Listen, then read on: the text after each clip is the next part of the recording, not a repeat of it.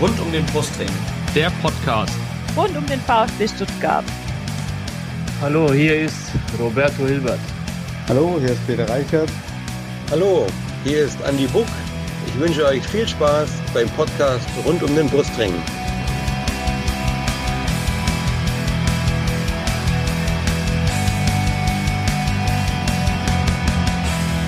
Herzlich willkommen zum Podcast rund um den Brustring. Mein Name ist Lennart. Und mein Name ist Yannick. Und dies ist Folge 109. Ja, direkt beim, beim der, der Episodenzahl versprochen, sehr gut. Geht gut los. Äh, besser lief das für den VfB am vergangenen Wochenende. Beim 5 zu 1 gegen Schalke 04 am 23. Bundesligaspieltag. Und wir sprechen heute darüber. Natürlich wieder mit zwei Gästen. Zum einen einen leidgeprüften Schalke-Fan äh, namens Fabi, bei Twitter bekannt unter Ed Kukurani und er betreibt auch einen Podcast namens Knappencast. Hallo Fabi. Glück auf zusammen. Und unser zweiter Gast ist der Bodo. Er ist VfB-Fan und man findet ihn auf Twitter unter ed-sträuble. Hallo Bodo. Hallo. Ja, bevor wir jetzt über dieses Spiel sprechen, Janik, äh, übergebe ich wie immer an dich, äh, um ja. unsere beiden Gäste erstmal vorzustellen, damit wir die besser kennenlernen. Schieß los. Sehr gerne. Ähm, schönen guten Abend auch von meiner Seite. Und wir fangen mit dem Fabi an, der heute die blau-weiße Fahne verteidigt und hochhält in unserer Runde. ja, Fabi, wie bist du denn zum FC Schalke gekommen? Wie bist du Fan geworden? Ähm, ja, ganz klassische Geschichte. Also ähm, mein Onkel hat mir damals schon direkt nach der Geburt den äh, Schalke-Schnulli gegeben oder mehr oder weniger meinen Eltern geschenkt und äh, mein Vater hat mich dann mit, ich glaube, fünf oder sechs Jahren, das ist glaube ich gewesen, äh, das erste Mal ins Stadion mitgenommen. Okay. War damals wahrscheinlich noch im Parkstadion, oder? Nee, nee, das war schon äh, die, also damals war es, glaube ich, noch die Arena auf Schalke, aber die heutige Felddienstarena auf jeden ah, Fall. Ah, okay. Sehr schön. Ähm, daran anschließend dann auch gleich meine nächste ähm, Frage. Ähm, erstes Spiel, kannst du dich daran noch erinnern? Ja, kann ich tatsächlich. Ähm, das war, da ist der Gazprom-Deal äh, frisch unterschrieben worden. Da gab es ein Freundschaftsspiel gegen St. Petersburg damals und äh, da hat mein Vater mich mitgenommen. Wir sind nicht so regelmäßig ins Stadion gegangen früher. Also äh, ich sag mal, ich alleine gehe regelmäßig erst so seit ja, knapp fünf Jahren. Und äh, das war auch mehr Event-Charakter. Also das hatte wenig mit Fußball zu tun, war halt ein Freundschaftsspiel. Es wurde ein bisschen mehr dieser Sponsoren, äh, Sponsorendeal gefeiert, aber das war auf jeden Fall mein erstes Mal ähm, in, im Fußballstadion. Okay, dürfte wahrscheinlich so 2,6, 2,7 rum genau, gewesen sein. Genau, Ah, da haben wir noch gute Erinnerungen dran. Äh, Gab es ja den legendären Meisterschaftskampf am Ende, aber lassen wir das, da gehen wir jetzt nicht zu sehr ins Detail. Ähm, dein erstes Trikot, kannst du das an ähm, dran noch erinnern? Ja, ähm, muss ich aber separieren. Mein erstes Trikot war wahrscheinlich äh, ganz blöd gesagt, 0815 Schalke-Trikot, wo noch Victoria damals aber noch Sponsor war, das weiß ich noch. Aber ähm, um das mal zu separieren, das erste Trikot mit ähm, Namen hinten drauf, also das sind ja eher die Schätze, die man so hat. Ähm, da weiß ich noch, habe ich extra bei uns im Kaufhaus beflocken lassen. Nachher äh, war von Julian Draxler, das war damals äh, ein bisschen mein Idol. Also ich bin ja quasi erst 20 Jahre alt und als ich so angefangen habe, selber zu kicken, da war das natürlich absolutes Vorbild für mich. Guter Kicker, keine Frage. Und ähm, mittlerweile hat er auch wieder sein Leistungsniveau ein bisschen gefunden. Ähm, dein Platz auf Schalke in der Arena, wenn denn wieder Zuschauer zugelassen sind? Wo kann man dich denn da finden? Hast ja, mittlerweile, ich habe keine Dauerkarte leider, aber äh, mittlerweile bin ich eigentlich immer äh, Stehplatz unterwegs. Also in der Nordkurve. Früher war es noch meistens äh, die Südkurve, also gegenüberliegend. Ähm, aber mittlerweile habe ich eigentlich äh, so viele Kontakte, da komme ich eigentlich fast immer in die Kurve rein. Okay. Sehr schön, Fabi. Danke fürs Erste. Und der Bodo, der konnte jetzt ein bisschen zuhören. Der kriegt jetzt nämlich die gleichen Fragen gestellt. Ähm, wie bist du zum VfB gekommen, Bodo? Ähm, ja, ich glaube, das fragen sich einige. Nein, okay. also es ist natürlich relativ klassisch. Ich bin in äh, Göppingen aufgewachsen. Das ist ja dann nicht mehr so weit nach Stuttgart. Und ähm, aber jetzt bei mir in der Familie gab es, glaube ich, vor mir keine großartigen VfB-Fans. Es äh, gibt so eine Legende, dass also mein Elternhaus steht an der Bahnstrecke Stuttgart-Ulm und ähm, ich habe so Erinnerungen im Kopf, dass eines Tages eben dort ein Zug äh, angehalten hat und ich als kleiner Junge dann eben vor diesem äh, Zug gestanden habe. Äh, und das war wohl ein Zug voller VfB-Fans, die auf dem Weg waren zu irgendeinem Auswärtsspiel. Und die haben dann da, was weiß ich, Streckesperrung oder sonst irgendwas. Die haben da halt eine Viertelstunde lang Party gemacht. Und äh, das hat mir damals so beeindruckt, dass ich dann äh, zu meiner Schwester gesagt habe, so einer will ich auch mal werden. Ah, Nicht schlecht, ja. So, so war das. das, das ist ja mal eine richtig coole Story. Hey, Auf die kann man Fall, ja fast verfilmen. ähm, ja, dein erstes Spiel im Neckarstadion. Kannst dich daran noch erinnern?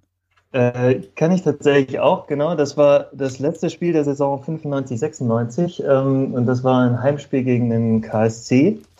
Ähm, insofern lustig, weil ich jetzt ja heute in Karlsruhe wohne. Ähm, Oh. Genau, ging 2-1 für uns aus. Und ähm, ja, äh, Fun Fact bei diesem Spiel, ähm, die, die Torschützen waren Freddy Bobic, äh, Giovanna Elber und Sean Dundee, die vor dem Spiel allesamt bei 15 Toren standen und äh, weil dann in diesem Spiel äh, Bobic zwei Tore gemacht hat, äh, wurden es dann 17 Tore und er wurde Torschützenkönig. Was ich aber zu diesem Zeitpunkt noch überhaupt nicht verstanden habe. Also, Aber, aber gleich mal ein Highlight als erstes Spiel, ein Derby. Absolut. Das ist doch ein guter Leider Start. Bis, bis dato mein letztes Derby, aber ich, ich hoffe, dass es nicht dabei bleibt. ja. Schauen wir mal, wie sich das noch entwickelt. Ähm, ja, dein erstes Trikot. Oder hast war- du überhaupt Trikots? Ähm, ja, äh, zur damaligen Zeit äh, war das äh, auch aus derselben Saison äh, Balakow. Und ich hatte dann jetzt eigentlich die ganzen letzten Jahre keine mehr gekauft, bis jetzt dieses Viel Vielfalt-Trikot rauskam. Das habe ich mir dann doch äh, nochmal. Ähm, dein Platz im Stadion, also wenn du ins Stadion gehst, wo kann man dich da finden in der Regel? Oder bist du immer und überall zu finden? Nee, schön wär's. Ähm, nee, die letzten Jahre war es tatsächlich ähm, vor allem der Gästeblock eigentlich, also im Sinne von, dass ich meistens bei Auswärtsspielen war. Weil ich jetzt eigentlich, ich wohne jetzt zwar wieder in Baden-Württemberg davor, aber ganz, ganz viele Jahre lang nicht. Und ähm, da habe ich halt dann mehr oder weniger gesagt, wenn ich schon nicht zum VfB kommen kann, dann muss der VfB halt zu mir kommen. Das heißt, ich, ich war in den letzten zehn Jahren auf jeden Fall häufiger in Hannover oder in Mainz ähm, als in Stuttgart im Stadion. Okay. Ach, sehr gut. Ja, vielen Dank auch an dich, Bodo. Dann machen wir mal weiter, Lennart. Genau, dann kommen wir jetzt zum Spiel.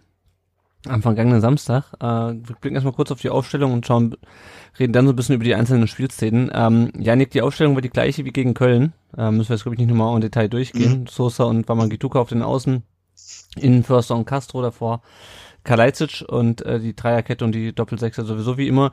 Warst du überrascht, dass die gleiche Aufstellung war wie gegen Köln? Äh, nee, eigentlich nicht. Ähm, dadurch, dass ja ähm, Tommy sich dann auch verletzt hatte zwischenzeitlich, ähm, weil das wäre vielleicht so eine, so eine Änderung gewesen, die ich begrüßt hätte, aber ansonsten war es okay. Es waren die Jungs auf dem Platz, die aktuell am besten performen. Mhm. Also von daher alles gut. ja, ja. Die einzige Besonderheit war eigentlich, dass Hamadi Al-Gadoui, der ja in den letzten Wochen auch schon durchaus mal für die zweite getroffen hatte, auch diesmal äh, im Kader der ersten Mannschaft stand, äh, auf der Bank allerdings saß. Ah, und das Spiel ging los mit einer äh, frühen Chance von Harit in der fünften Minute. Ähm, und da würde ich mal gleich den, den Fabi ein bisschen einbinden. Als du die Chance gesehen hast, die dann wir ja zum Glück vereitelt haben, ähm, hattest du da ein gutes Gefühl äh, für das für das Spiel oder ähm, wie war so deine Stimmung nach dem nach diesem ersten frühen Torschuss von euch? Also mh, generell hat man bei uns ein leicht positives Gefühl immer in den Spielen. Ähm, man Mhm. muss wissen, die ersten paar Minuten, zw- 10, 20, 25 Minuten, die sind meistens von Schalke 04 gar nicht so schlecht. Äh, gilt auch, glaube ich, für, ich weiß gar nicht, wann der Gegentreffer kam. Auf jeden Fall gilt es äh, für grö große Teile der Spiele. Ähm, die, Chance ist natürlich mega ärgerlich. Ne? Also der muss ja nur äh, in den 16er ablegen, äh, wo Matthew Hoppy komplett frei steht. Ähm, ich weiß aber nicht, ob man da Ried auch so den Vorwurf machen kann. Klar muss er den da ablegen, ist, ist klar, aber auf der anderen Seite verlangen wir von den Jungs gerade in der Zeit, dass sie sich auch mal was trauen und Mhm. ähm, an einem guten Tag geht der auch mal rein und nicht jeder Keeper hält den da auch. Deswegen, ja, mein Gott, ist, ist Pech gewesen, aber ähm, muss man besser ausspielen, ja, aber ich äh, mache dem Jungen jetzt da keinen Vorwurf, dass er da alleine draufzimmert, denn äh, das äh, fordere ich immer jede Woche und dann kann ich nicht meckern, wenn sie es dann wirklich machen. Ja, na, das stimmt. Ja, der Ball kam ja über den, über den rechten Schalker Flügel äh, einmal quer rüber. Bodo, ich fand Mafropanos sah in der Situation nicht so wirklich gut aus. Wie fandst du ihn da? Oder war es vielleicht dann gar nicht seine Schuld am Ende? Na, ich meine, klar, er, er äh, steht da arg weit weg von Harit. Äh, Entschuldigung. Ähm, aber ich fand eigentlich auch schon vorher, wie schnell eben die Schalker da auch über unsere linke Abwehrseite dann eben durchkommen und dann diese Flanke in die Mitte. Ähm, also aus meiner Sicht ähm, hätte die Situation eigentlich gar nicht erst entstehen dürfen. Mhm. Also das, äh, ich finde, Mafropanos ist dann halt am Ende die arme Sau. Ich finde, äh, sah auch sonst nicht immer besonders glücklich aus gegen Harid, ähm, der da doch eher wuselig ähm, im Vergleich zu ihm daherkommt. Aber ähm, in der Szene, finde ich, war es jetzt nicht unbedingt Mafropanos Schuld. Ja, ja. Gut, dann ähm, über Mafropanos sprechen wir, glaube ich, auch noch später mal.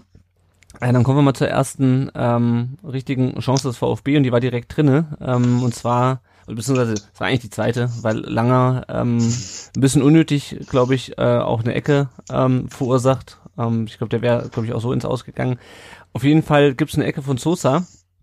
Äh, der Ball fliegt einmal quer durch den Strafraum, landet beim völlig alleingelassenen Endo, der sein erstes Bundesligator macht. Äh, Yannick, wie überrascht warst du, dass plötzlich Endo da steht und die, die Bude macht? Sehr überrascht. Also ähm, das darfst du so nicht verteidigen, mhm. äh, egal in welcher Liga du spielst. Äh, ich habe es mir vorhin auch nochmal in der Zeitlupe auch, ähm, angeguckt. Ähm, sie probieren ja da in dieser Situation dann äh, Mafropanos zu doppeln, mhm. weil sie die Angst haben, dass er eventuell an den Ball kommt und vergessen dabei komplett, dass dann Endo, ich glaube, er war selber auch überrascht, dass er da so frei steht. Ich glaube, so frei wird er wahrscheinlich auch nie wieder, äh, sorry, es klingt jetzt ein bisschen despektierlich, aber nie wieder in seiner Karriere stehen, weil das, das kannst du so nicht verteidigen. Also aus Schalker Sicht ähm, desaströs. Ja, ich fand vor allem, also aus unserer Sicht natürlich glücklich. Ja. ja. ja. Er muss sich ja nicht mal groß bewegen, das finde ich ja das Erschreckendste. Ja, genau, er macht den ja eigentlich aus dem Stand, er muss nur noch einen Fuß hinhalten und ähm, ja, das Ding geht ja dann, glaube ich, auch noch lange durch die Füße, wenn ich es richtig in Erinnerung habe. Also, ja, ja, ja maximal unglücklich aus Schalker Sicht. Ja, und Fabi, ich meine, das ist halt, Das sind also Fragen, so, so Standardfragen. Äh, ihr habt, glaube ich, schon, hatte vor dem Spiel schon relativ viele Gegentore nach Standards bekommen. Kannst du dir erklären, wie man dann, also wie, wie sowas dann passieren kann in so einem Spiel? Ähm, ich weiß gar nicht, ich glaube, Janik hat es gerade gesagt, ähm, maximal unglücklich aus Schalker Sicht äh, sehe ich eigentlich komplett anders. Also das ist ja, äh, das ist ja absoluter Wahnsinn. Also das habe ich ja so noch nie wirklich gesehen und ich äh, habe auch mit meinen 20 Jahren schon viele Schalke-Spiele gesehen, aber mhm. ähm, wie du das so absolut desolat und überhaupt nicht kommunikativ, überhaupt keine Absprache so verteidigen kannst. Wir kommen ja auf den zweiten Treffer noch gleich zu sprechen, das ist mhm. ja noch umso schlimmer, aber äh, selbst wenn wir nur diesen äh, Treffer zum 1 zu 0 nehmen, ähm, ich, man, muss, man muss ja bedenken, die Spieler zuvor haben sich ja beim äh, Sportvorstand, zumindest laut Medienberichten, aber ähm, den glaube ich einfach mal, weil sie ja einfach total übereinstimmend sind, mhm. ähm, beschwert haben über ähm, den Trainer, über Taktiken und ähm, es gibt gewisse Dinge, die kann man an Christian Groß definitiv kritisieren und muss man auch kritisieren. Ich glaube auch nicht, dass er die Ideallösung da ist, aber ähm, an der Qualität liegt es ja nicht. Also ähm, das sind ja alles Spieler, die haben schon grö weitaus größere Spiele äh, gemacht. Da, also Sko oder Mustafi und äh, ich weiß gar nicht, was Nastasic auf dem Platz Stambuli, ich weiß es gar nicht mehr. Äh, Malik mhm. Schau ist auch kein schlechter. Also das sind alles gute Spieler, Siad Kolasinac, aber diese Mannschaft ist absolut kein Kollektiv. Es herrscht keine Kommunikation, keine Absprache und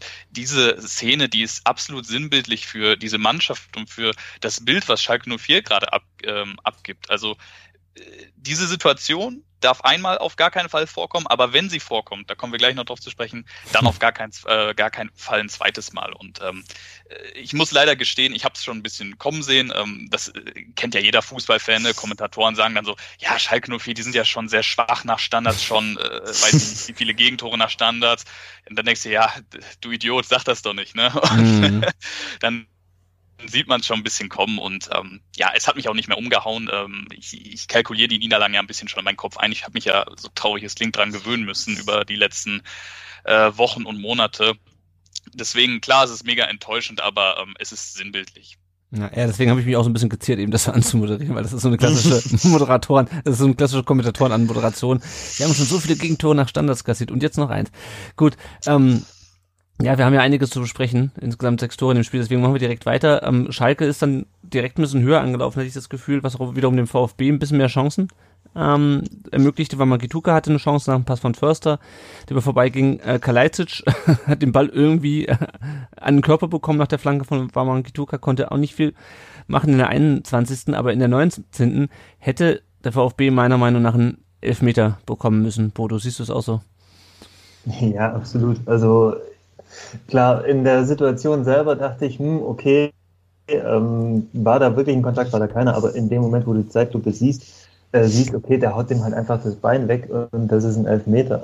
Also ich, ich verstehe es gar Also es ist mir wirklich nicht klar, wie man, äh, wie da der Schiedsrichter oder der VAR nicht eingreifen kann. Mhm. Also weil ja, offensichtlich winkt man sieht den Kontakt, bewertet es nicht als strafbar, aber dann liegt nach meinem Dafürhalten, und das hat ja dann hinterher auch der DFB so festgestellt, äh, liegt da trotzdem eine klare Fehlentscheidung vor. Ja. Ähm, Im Gegensatz zu dem Elfmeter, den es dann tatsächlich gab, auf den wir dann, glaube ich, nachher noch sprechen, zu sprechen kommen. Aber in dem Fall, das war einfach eine klasse Fehlentscheidung. Ja, ja, ja, sehe ich auch so. Ich meine, wir wollen uns jetzt bei dem 5 zu 1 nicht darüber beschweren, dass wir nicht noch ein sechstes Tor ähm, erzielen konnten. Ähm, aber es geht ja auch um Grundsätzliches einfach. Also, das, ich meine, dass Guido Winkmann ein katastrophaler Schiedsrichter ist, der uns nicht das erste Mal, ich will nicht sagen verpfiffen hat, aber das erste Mal einfach schlecht pfeift, äh, ein VfB-Spiel schlecht pfeift. Das ist das eine, aber dass dann der VAR da nicht nochmal eingreift, bei meiner Meinung nach nach klaren Fehlentscheidung. Jo, ähm, kommen wir mal direkt zur 26. Minute. Ja, also ich meine, also. zu dem Zeitpunkt steht es ja noch 1-0. Also, ne, ja, ja. Ähm, genauso gut passieren, dass in der 22. der Ausgleich fällt und dann haben wir ein völlig anderes Spiel. Naja, das also, war ja wie, wie, wie beim Leverkusen-Spiel, wo du auch sagen musst, naja, wenn du den halt reinmachst, dann steht es halt 2-2 und stattdessen kriegst du im Gegenzug das 3-1, ne? Das ist klar. Zu dem Zeitpunkt hätte ich es auch gerne, hätte ich auch gern schon 2-0 geführt. Ähm, das war dann aber fünf Minuten später, oder nee, sieben Minuten später der Fall, in der 26. Minute. Äh, Castro schlägt eine Ecke rein, der Ball kommt wieder durch zu Endo und Endo macht ihn wieder rein.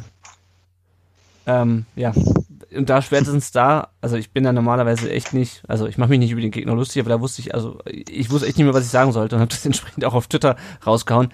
Ähm, ja, also ich meine, Fabi, möchtest du, möchtest du da noch mal was äh, ergänzen zu deiner zu deinem Kommentar zum ersten Tor zu sagen? Ähm, ja, ähm, puh, ich habe ähm, gestern eine Aufnahme hinter mir gehabt, anderthalb, äh, knapp anderthalb Stunden, wo mhm. ich schon mit einem anderen Schalker ähm, ja fast drüber geheult habe. Aber ähm, jeder, der sich ein bisschen mit Fußball auskennt, der weiß, äh, du kannst einen Fehler machen, so dramatisch der auch sein mag, aber in kürzester Zeit den zweimal zu machen, das ist äh, wirklich fatal und äh, nicht nur im Profibereich, das zählt auch für den Amateurbereich und äh, da fragst du dich als Fan natürlich, der von außen so machtlos zuguckt, ja Jungs, äh, wie kann das sein? Und äh, nicht nur als Schalke-Fan, sondern auch als Stuttgart-Fan. Ich meine, äh, ja. so einfach zwei Tore in so kurzer Zeit kriegst du ja also im Normalfall nicht mal in der ersten Runde im DFB-Pokal geschenkt. Das ist ja absolut Wahnsinn. Und ähm, da war eine Menge Frust dabei. Ähm, ich habe mich schon äh, oft aufgeregt natürlich äh, bei Niederlagen, aber langsam hat das so ein bisschen abgeflacht. Aber äh, vorgestern, also äh, haben heute Montag, da ist es wirklich nochmal, äh, ja, ich will nicht sagen explodiert in mir, aber es hat mich schon sehr, sehr genervt, dieses 2-0. Mhm. Ja, und ähm, wir müssen eigentlich schon direkt weitermachen, weil ähm, in der 34 Minute ähm, schießt Kempf, hat eine gute Chance, langer pariert zur Ecke. Jo, äh, und vielleicht, vielleicht reden wir, bevor wir über das 3-0 reden, noch mal kurz über Michael Lange. Ähm, der hat ja sein drittes ähm, Bundesligaspiel von Beginn an gemacht in diesem Spiel. Das erste war 2007, das Spiel des VfB gegen Wolfsburg, als Mario Gomez sich den die Hand gebrochen hat, als er auf den Medizinkoffer gehauen hat. Äh, das zweite war jetzt gegen Leverkusen, glaube ich, in der in der Hinrunde. Das war jetzt das dritte. Ja. Was hältst du denn von Langer?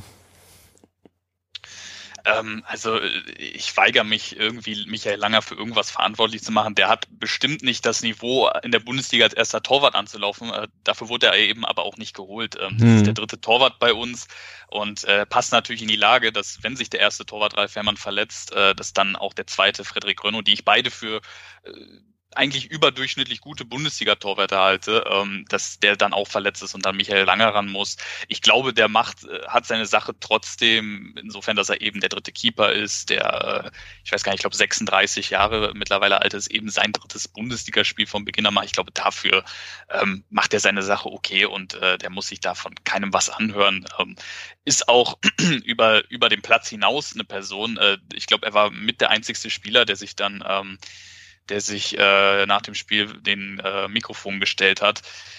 Ja, ich, ich weigere mich, ihn da irgendwie ähm, zu kritisieren, aber klar ist auf jeden Fall Michael Langer, ähm, der ist kein Bundesliga-Torwart, aber das muss er auch gar nicht sein. Dafür wurde er auch nicht geholt, ähm, macht seine Sache in Ordnung und ähm, kann die ein oder Sache, äh, kann, kann die ein oder andere Sache besser machen, so ist richtig.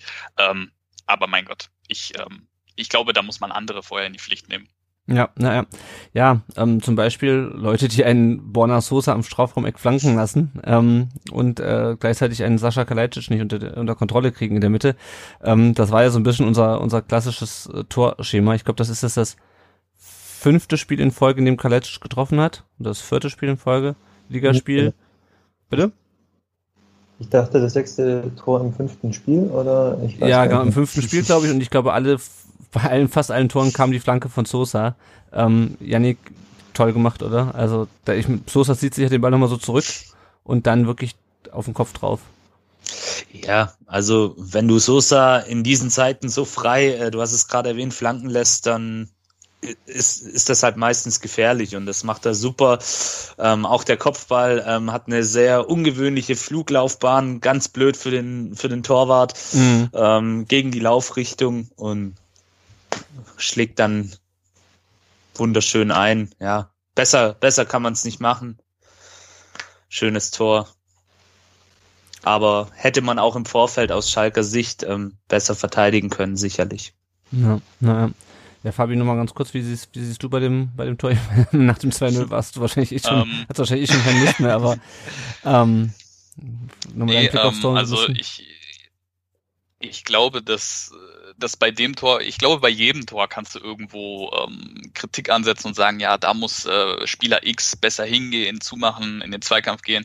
Ähm, das ist ein Tor, das kann dir passieren. Also äh, Sasa Kalajdzic ist ja wirklich, äh, das ist ja so ein Riese. Äh, also da kommst du ja auch mit zwei Mann äh, nicht hinterher, ähm, was die Lufthöhe angeht. Klar, Flanke musst du verhindern und äh, allem drum dran, aber in der Situation, in der Schalke ist und gerade mit den zwei Toren, die davor passierend sind, äh, kann ich mit dem Tor, so blöd es klingt, ja noch am ehesten leben. Also mhm. das ist das ist ein Tor, das kannst du mal kassieren. Ähm, da bin ich noch, äh, ich glaube, da war ich noch viel, ähm, viel mehr sauer über die Tore, die da vorgefallen sind. Äh, demnach äh, war das Spiel aus meiner Sicht sowieso schon gelaufen. Äh, dass dann noch, noch das dritte Tor kam, äh, dachte ich mir auch, ja, Mai. Also es war sowieso für mich äh, klar, dass Christian Groß auch nicht weitermachen wird, egal wie das Spiel ausgehen würde. Deswegen äh, habe ich es mehr oder weniger einfach akzeptiert. Also gegen Sa äh, Sascha Kalajdzic so ein Kopfballtor zu kassieren, ist jetzt nicht äh, eine Schande, finde ich. Mm, mm, ja. ja, das, also das wollte ich auch gerade sagen. Es ist halt auch schwer zu verteidigen, wenn du halt jemanden hast, der zwei Meter hoch ist und äh, gleichzeitig halt den Soße hast, der halt so eine gute Flanke auch schlägt. Das muss man auch mal sagen. Also die muss ja auch so runterkommen, dass halt keiner drankommt außer Kalajdzic. Ja, und, und dann... Hm? Rückwärts fahren, drückt, also ne, äh, der, der Kopfball, ich glaube, der wäre auch nicht reingegangen, wenn wir nicht zu dem Zeitpunkt schon 2-0 geführt hätten. Ja. Also das ist eigentlich ein unmöglicher Kopfball, der, der fällt ja so halb nach hinten und äh, also Kalajdzic und der Ball fällt dann ins lange Eck. Also. Ja, ja. Wobei das auch schon so ein, ähm, so ein Signature-Move von Kalajdzic ist, ne? Hoch und dann so ein bisschen in Rückenlage. Also das habe ich jetzt schon häufiger gesehen. Nicht nur bei dieser Geschichte mit, mit Gladbach damals mhm. im Pokal oder in der Liga war das. Ähm, sondern auch sonst. Also ähm, der, der kommt einfach dadurch auch leicht in Rückenlage. Und da trifft dann halt echt gut. Ja, und bevor wir dann zur, zur Halbzeit kommen, äh, trifft Schalke nochmal durch Kolasinac in der 40. auch wieder nach dem Querpass, der von der rechten Seite rüberkam. Äh, Yannick, wie sehr hat bei dir das Nervenplatte eingesetzt nach dem Tor? Oder hat es überhaupt eingesetzt? ja, durchaus, ähm, weil zu dem Zeitpunkt klar, wir lagen 3-0 in Führung. Ähm, ist natürlich in, auf den ersten Blick eine komfortable ähm, Führung, aber ja, kurz vor der Pause macht Schalke eben das 3-1 und dann sind eben noch 45 Minuten zu gehen und du weißt dann auch nicht, ähm, wie kommt der Gegner aus der Kabine ähm, und deswegen das, da hätte durchaus noch was passieren können. Man hat es ja dann, wir kommen ja gleich zur zweiten Hälfte, dann auch gesehen. Es war äh, kein ungefährliches Unterfangen. Also ja, so ein bisschen ist mir dann schon die Pumpe gegangen, aber unterm Strich war ich dann doch entspannter wie in manch anderen Spielen. Mhm. Weil dann halt eben noch diese zwei Tore Vorsprung standen. Ja, ja. Fabi, war das denn für dich mal noch ein Anlass, um Hoffnung zu schöpfen oder? Ähm äh, ich muss ehrlich gestehen, als das Tor äh, gefallen ist, da war ich äh, gerade in der Küche, habe mir gerade, äh, ich glaube, einen Kaffee habe ich mir gemacht und äh, ich höre nur den Kommentator brüllen. Ich bin fest davon ausgegangen, dass es äh, das 4-0 für Stuttgart war und äh, ich kam dann zurück und habe gesehen, ach, es steht 3-1, okay. Ähm, als ich dann die Wiederholung gesehen habe, ähm, ich glaube, das ist einfach besser ausgespielt als die Chance in der fünften Minute. Also mhm. Werdegang ist ja relativ ähnlich. Also die rechte Seite, die hat gar nicht so schlecht funktioniert. Ich fand auch beide äh, Chancen äh, über rechts gar nicht so schlecht herausgespielt dafür, dass wir äh, wirklich, wirklich so abgeschlagen haben in letzter sind. Also ich fand, das hat mit Becker und William gar nicht so schlecht funktioniert.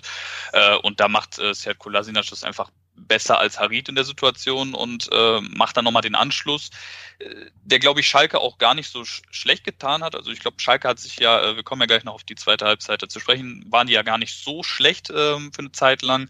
Ähm, aber ähm, Hoffnung, ja, hat es mir jetzt, muss ich ehrlich gestehen, äh, nicht so sehr gegeben. Also ähm, ich habe jetzt nicht damit gerechnet, zumindest zu dem Zeitpunkt, äh, dass da rechnerisch noch was geht. Ja, ja. Ja, also mir ging's ähnlich wie dir, ja, ich dachte, ah, einfach unnötig, zu dem Zeitpunkt unnötig, noch, ein, ja. noch, noch ein Gegentor zu kassieren. Äh, klar, für ist immer noch 3-1, aber wir wissen ja auch, dass die Mannschaft äh, letzten Spielen in der zweiten Halbzeit ein bisschen abgebaut hat. Äh, aus verschiedenen Gründen, darüber haben wir letzte Woche schon gesprochen. Und so war es ähm, auch diesmal. Ähm, der VfB hatte zwar durch Mangala noch einen guten Schuss in der 52. Ähm, aber Schalke wurde dann noch äh, stärker. Wir kommen auch gleich noch auf ein paar Chancen zu sprechen. Erstmal wurden noch in der 62. die Davi für Förster eingewechselt und Clement für Castro. Also man hat quasi seine beiden Offensivspieler da im zentralen Mittelfeld ähm, ausgetauscht. Ähm, wir wissen ja mittlerweile, dass die beiden, äh, die Davi und Clement später noch ihre Tore gemacht haben. Bodo, wie fandst du denn die beiden bis zu diesen beiden Treffern oder unabhängig von den beiden Toren, die sie gemacht haben? Ich meine, das, ähm, meinst es äh, Castro und äh, nee, die Davi und, Cle äh, die Davi und Clement. Äh, ah, die und Clement. Ich habe mich halt die ganze Zeit gefragt, ob jetzt das Spiel gekippt ist, äh, weil die beiden reingekommen sind, beziehungsweise weil die anderen beiden rausgekommen sind. Ähm, oder, ähm, also ich, ich habe tatsächlich von beiden jetzt nicht mehr so viel gesehen, also, aber was natürlich dann auch mit der gesamten Mannschaftsleistung zusammenhing. Also Clement hat dann ähm, ein, zweimal noch versucht, nach vorne zu äh, spielen, dann ziemlich direkt nachdem er reinkam. Aber das war ja dann das Problem, dass wir dann eh in der zweiten Halbzeit gesehen haben, dass dann halt vorne die Bälle doch immer wieder relativ schnell weg waren, dass äh, Kalaitis sie auch nicht mehr so gut festmachen konnte. Ähm, deswegen, ja, also ich äh, fand, sie sind dann doch äh, bis auf diese Tore relativ blass geblieben. Das war mein Eindruck. Ja, ja das, das Gefühl hatte ich auch. Also gerade, ich habe noch, ich habe noch getwittert, weil irgendwer meinte, boah, was soll denn der Wechsel jetzt? Und ich gesagt, ja gut, von äh, von Clem erwarte ich eh nicht viel und die Davi ist halt unsichtbar. Ja, so schnell, so schnell kommt das zurück äh, in so einer in so einer Situation. Ähm, ja und dann ähm, hatten wir die äh, Chance von Serda in der 67. wo Kobel gut pariert. Ähm, Kobel hat auch später noch einen Schuss von äh, Schöpf pariert und Kobel hat vor allem einen Elfmeter äh, pariert. Ähm, den hat äh, Harid bekommen äh, für einen Foul an ihm. Ähm, Bentaleb verschießt dann, beziehungsweise Kobel, Kobel pariert. Fabi, was sagst du zu der Elfmeterentscheidung? Ähm, ich ich fange noch ein bisschen vorher an, mhm. äh, hast jetzt ein paar Chancen auf einmal genannt. Ähm, ich muss gestehen, oder was heißt gestehen, ich, ich muss einfach mal eine Lanze für Stuart Serda brechen, der äh, mhm. äh, tut mir ja wirklich leid. Also ähm, der hat in den letzten beiden Spielen jetzt, also gegen Dortmund und gegen äh, Stuttgart, wo du zur Halbzeit beide Male mit zwei Toren hinten liegst, hat der eine Chance auf dem Fuß, die er eigentlich auch ganz gut trifft, also den Ball trifft er zumindest gut und ja, dann hat er einfach dieses Pech gegen Dortmund, das ist der Pfosten und äh, bei Stuttgart steht halt ein starker Keeper äh, dann im Tor. Mhm. Äh, tat, tat mir sau leid, weil das sind natürlich Momente, da kannst du nochmal Energie sammeln und dich nochmal pushen. Ähm, dass du dann noch äh, eine Chance auch durch Schöpf hast, gut, ähm, hab, die war jetzt auch meiner Meinung nach zwar gut, aber äh, ja, du brauchst diesen, diesen, diesen Anschlusstreffer meiner Meinung nach früher. Ähm, bezüglich vom Elver, ja, ich, ich, ich finde, also ich tue mich immer schwer so ein bisschen im Profifußball, weil ich habe das Gefühl, in der Bundesliga gelten immer andere Regeln, als ich sie eigentlich haben will. Ähm, mhm. das, gilt, das gilt jetzt nicht nur für Elfer-Entscheidungen, das gilt auch für ähm, Sachen auf dem Platz meistens. Aber so ist es halt, äh, das muss ich akzeptieren. Und äh, Harit, der ist mal leicht wie eine Feder und äh, das sieht auf den äh, Bildern auch ein bisschen, bisschen blöd aus. Im, in der, ähm, im Live-Bild ist es dann ein bisschen, bisschen anders auch. Ich, er nimmt den Kontakt halt mit und im äh, Fußball in der Bundesliga ist das, zählen die Schiedsrichter das halt als faul. Ähm, das muss mhm. man nicht gut finden, aber ähm, das ist ja nicht äh, bei weitem nicht das erste Mal und das ist an sich auch nicht regelwidrig. Ob man das gut findet, ist die eine Sache, aber ähm, ja, das ist halt in der Bundesliga wird das zumindest als Elfmeter gewertet, wenn eben Kontakt da ist und du den, ja, wie man so blöd sagt, meiner Meinung nach, äh, meiner Meinung nach dankend annimmt. Also es ist eigentlich so eine Krux dieser Satz. Ich nehme einen Kontakt dankend an und äh, nimm deswegen den Elfmeter. Aber gut, ähm, dass den am Bentaleb schießt, das, also der kann den natürlich schießen und ich habe ja auch ein bisschen Vertrauen in den Jungen. Ich meine, äh, klar hat er eine Geschichte auf Schalke, aber zumindest was die elf Meter angeht, hat er eigentlich immer einen super Job gemacht. Ich glaube, ich habe erst einmal erlebt, dass der einen verschossen hat und der hat zumindest in den Spielen, wo er auf dem Platz stand, äh, wenn Schalke da einen Elfer gekriegt hat, äh, dann hat er den geschossen ähm, und die eigentlich immer reinge, äh, reingeballert dass er ausgerechnet er auch noch, ne, den dann verschießt, das ist natürlich äh, tragisch, das ist natürlich total symbolisch für die ganze Situation. Mhm und zeigt auch nochmal den Punkt, den ich schon mal angesprochen habe, eben diese Führungslosigkeit, diese, dass es kein Kollektiv ist. Im Normalfall hast du in solchen Situationen ähm, einen festen Mann, der schießt halt die Strafstöße. Und wenn nicht, dann hast du einen, der vorangeht. Aber es kann doch beim besten Willen nicht sein, dass ein Spieler, der äh, fünfmal suspendiert wurde, jetzt äh, mhm. kurz wieder dabei ist, dass der da antreten muss. Also äh, beim besten Willen, dann lass bitte äh, Seat Kolasinac oder meinetwegen auch äh, äh, Amina Ried, der hat auch schon ein paar geschossen. Lass, lass die dann das Ding machen. Ähm, aber bitte nicht Nabi Bentaleb. Also das ist ja, das ist ja tragisch. Mir tut's ein bisschen leid auch für ihn. Ich glaube, keiner äh, verschießt da gratis einen Elfmeter. Ähm, für ihn geht's ja auch darum, äh, sich interessant zu machen für andere Vereine jetzt im Sommer. Also äh, der, dem wird das auch nicht gefallen.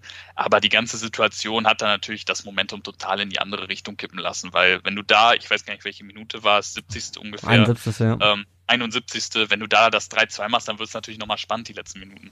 Mhm.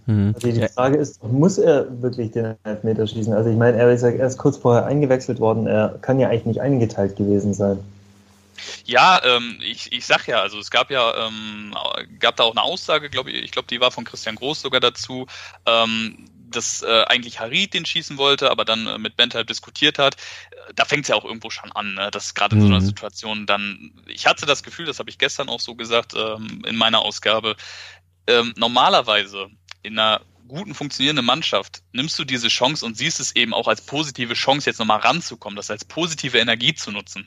Und ich hatte eher das Gefühl, die Mannschaft hat auf einmal äh, das als negativen Punkt gesehen, so als Drucksituation, mhm. weißt du, dass sie quasi gedacht haben, boah, wenn wir den jetzt verschießen und so, quasi an das Negative gedacht haben, anstatt in die positive Richtung. Ist jetzt viel Psychologie dabei, aber ich glaube, ich, ich würde zumindest äh, der Mannschaft zutrauen, dass das dann eher dieses negative Gedankentum ähm, präsent ist, anstatt eben dieses positive, komm, wir hauen jetzt äh, den Ball da rein und äh, kommen noch mal ran über die letzten Minuten, anstatt zu denken, war, wenn er den jetzt hält, dann ist wieder alles vorbei und dann hängen die Köpfe wieder unten. Ich glaube, dieses mhm. negative Mindset, das ist extrem präsent in dieser Mannschaft.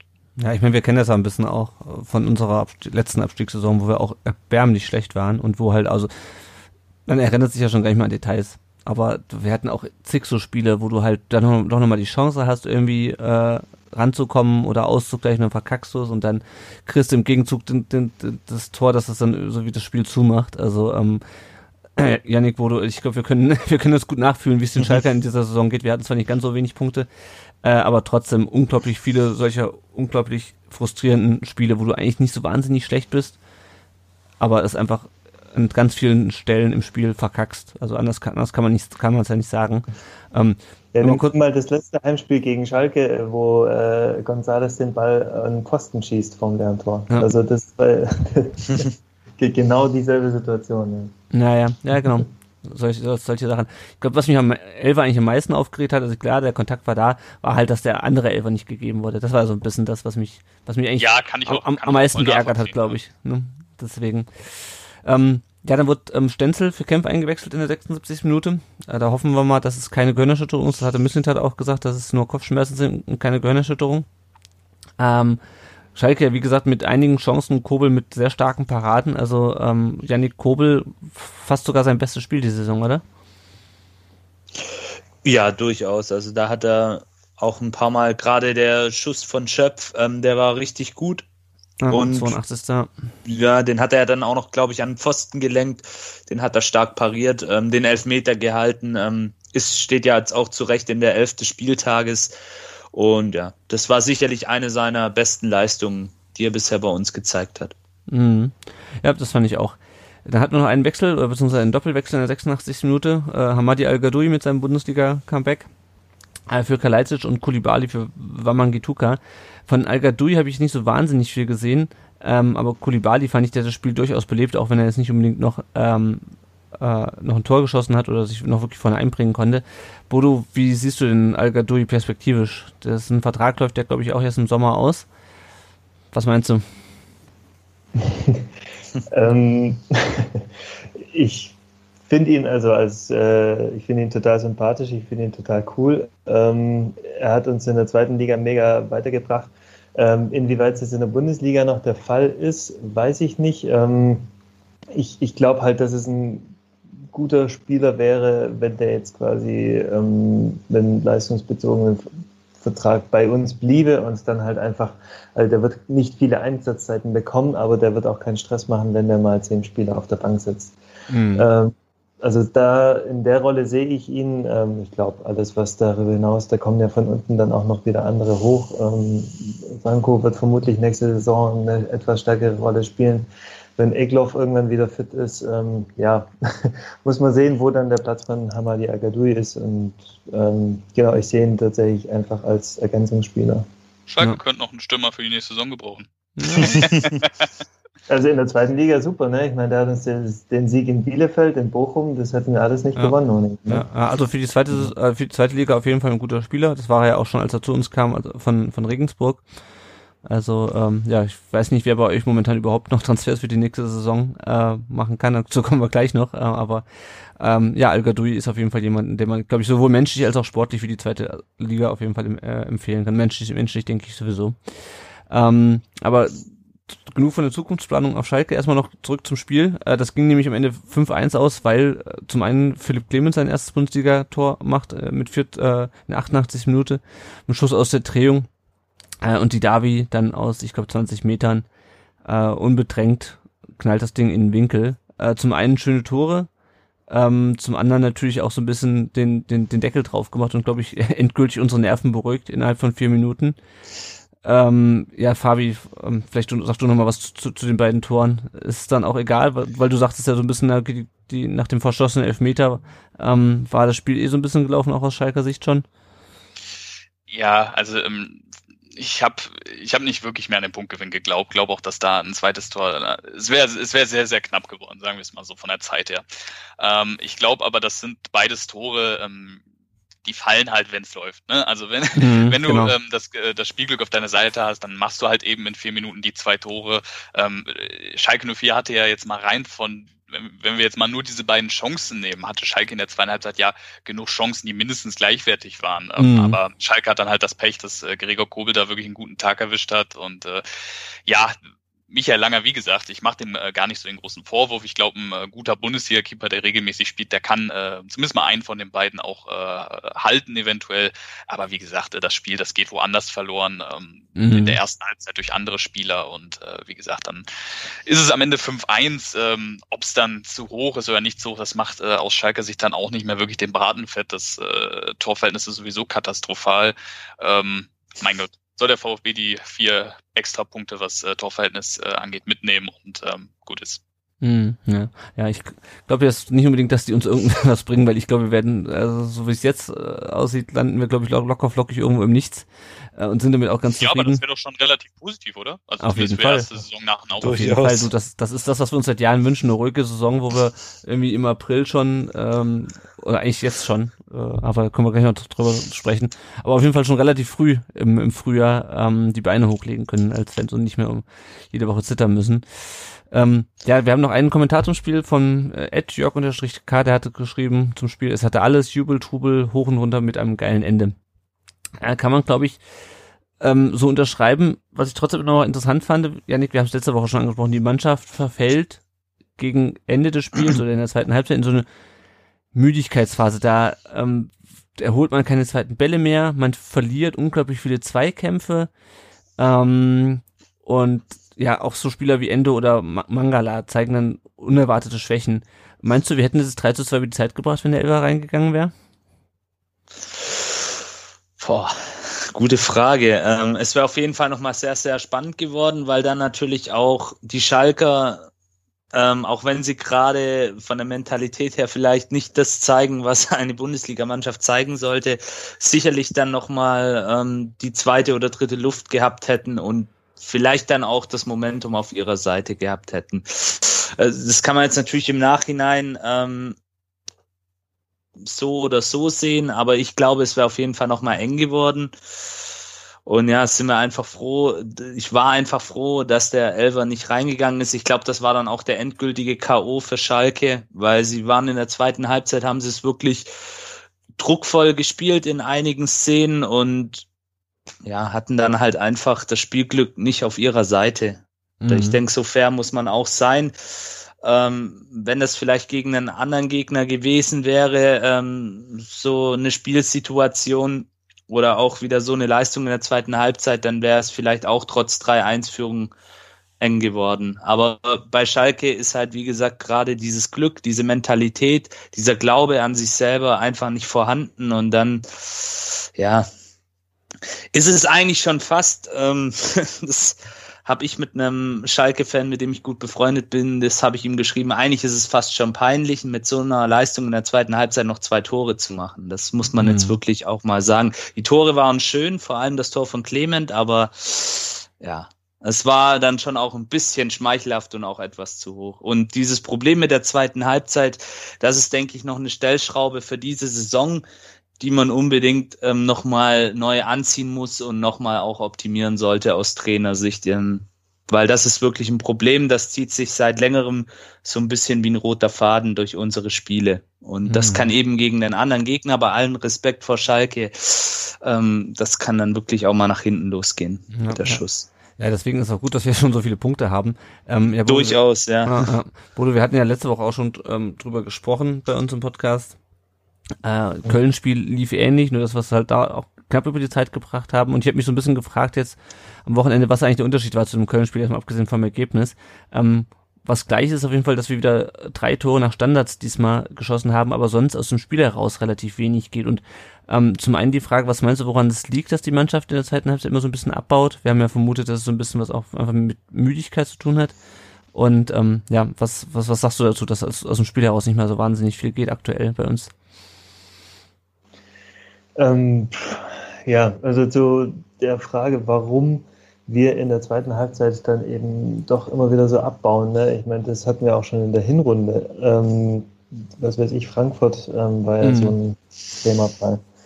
Ähm, gleichzeitig hatten wir aber auch so Spiele wie das Hinspiel in Schalke, ähm, auf Schalke, sorry Fabi. Ähm, Mitgedacht.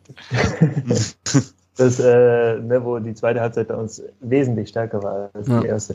Ähm, ich tue mich da jetzt tatsächlich schwer. Also mir ist aufgefallen, dass es tatsächlich so bis Mitte 60. fand ich es eigentlich völlig in Ordnung von uns. Ich habe auch so nach der 30. Minute, als es schon 3-0 stand, habe ich gesehen, wir pressen immer noch ähm, früh, wir pressen immer noch im gegnerischen Strafraum. Und dann auf einmal Mitte der zweiten Halbzeit hört das alles auf und wir verteidigen irgendwie nur noch zehn Meter hinter der Mittellinie. Und ich weiß nicht genau warum. Also klar, du kannst nicht die ganze Zeit so hoch pressen. Ähm, das leuchtet mir ein, aber der Plan B, den es dann zu geben scheint, der scheint noch nicht so richtig zu funktionieren. Also weil Schalke ja wirklich mindestens drei, vier wirklich gute Chancen hatte. Ähm, dann auch nach diesem Ball, den, ähm, den Kobel da ins Lattenkreuz lenkt, äh, direkt danach kommt ja noch, glaube ich, nach der Ecke äh, noch so ein Schuss aufs kurze Eck, der dann knapp vorbeigeht. Also da hat, wir haben auch nach dem Elfmeter noch ganz schön gewackelt. Na, na. Ja, Gut, wir, zweite Frage zu, mhm. warum, sorry. Nee, sag euch.